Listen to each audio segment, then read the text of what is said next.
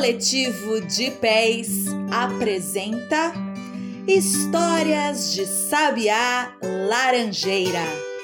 Contos de lá e de cá para todo mundo escutar.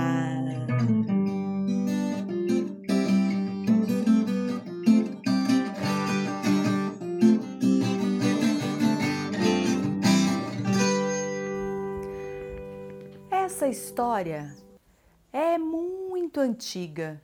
Vem do lugar mais frio, mais gelado já habitado no planeta Terra. Lá do extremo sul da Rússia, o povo Yakult. A menina da lua. Dizem que a pequenina não tinha mãe, não tinha pai, não tinha avó, não tinha tia, não tinha ninguém. Então um rico mercador se propôs a ajudar esta menina. Levou-a para casa. Acontece que esse mercador e sua esposa, de bondosos, não tinham nada. Aproveitavam da menina. Em troca de dormir no estábulo com umas palhas e um pouco de comida, ela tinha que lavar, passar, cozinhar, cuidar da criação, de todo o quintal, deixar a casa um brinco. Fora tantas outras crueldades. Eis que, um dia, a mulher do mercador, muito, muito malvada, falou para a menina ir buscar água. Só que estava muito, muito frio. O gelo castigava, tudo estava congelado. Como? Como que a pequena ia trazer água desse jeito? O jeito era caminhar, caminhar, ir até um lago distante que talvez fosse possível um balde d'água. Ela não tinha outra escolha e assim fez pegou seu baldinho, um martelo e saiu. Congelando, tremendo, andando devagar. Com muito sacrifício, conseguiu chegar. Martelou o gelo, pegou a água lá do fundo, as mãozinhas quase que não se mexiam de tanto frio voltando para casa com muito, muito cuidado com aquela água no balde, já quase chegando, escorregou no gelo e caiu.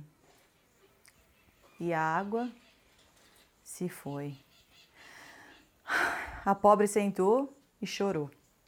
Ela que não ia aparecer dentro de casa sem a água. Ela bem que sabia o que a esperava. Chorando ali, quase congelada de tanto frio, olhou para o céu e pediu: Ai, sol, você que está se pondo aí tão fraquinho nesse fim de tarde, por que, que você não vem me salvar, me tira aqui desse lugar? Que só tem coisa difícil, ou oh, vida ruim essa aqui, me leva para morar aí com você, deve ser muito melhor. Parece que o sol estava ocupado ali, né? Se colocando atrás daquele horizonte e nada aconteceu.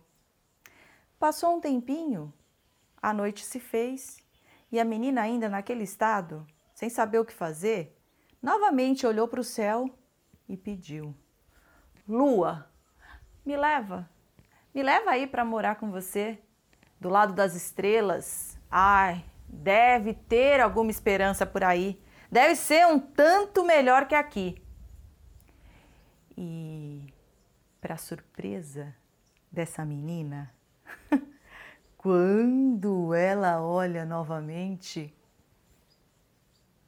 na frente dela, ali estava a gente conhece como a lua, mas materializado ali estava um homem suntuoso e disse: Venha, menina, vou levar você para viver comigo, perto das estrelas. Eu sou lua. E a menina, saltitante, contente, saindo, ouviu a voz do sol. Ei, ei, ei, ei, ei, ei! Ela pediu para mim primeiro. É, mas você, você não deu ouvidos, foi cumprir a sua função. Agora eu que vou levar. Ah, não, não, eu pedi, ela pediu primeiro. Ah, não, não. Eu sei que nessa discussão, sol e lua, assim, a menina esboçou sorrisos. Tudo parecia muito melhor.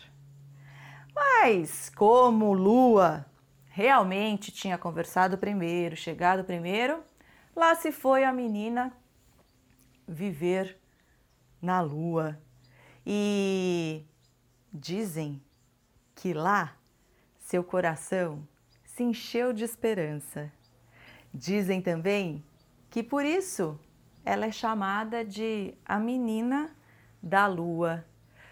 Parece que essas histórias, em muitos momentos, podem assim acarinhar o nosso coração e dizer que o esperançar é possível.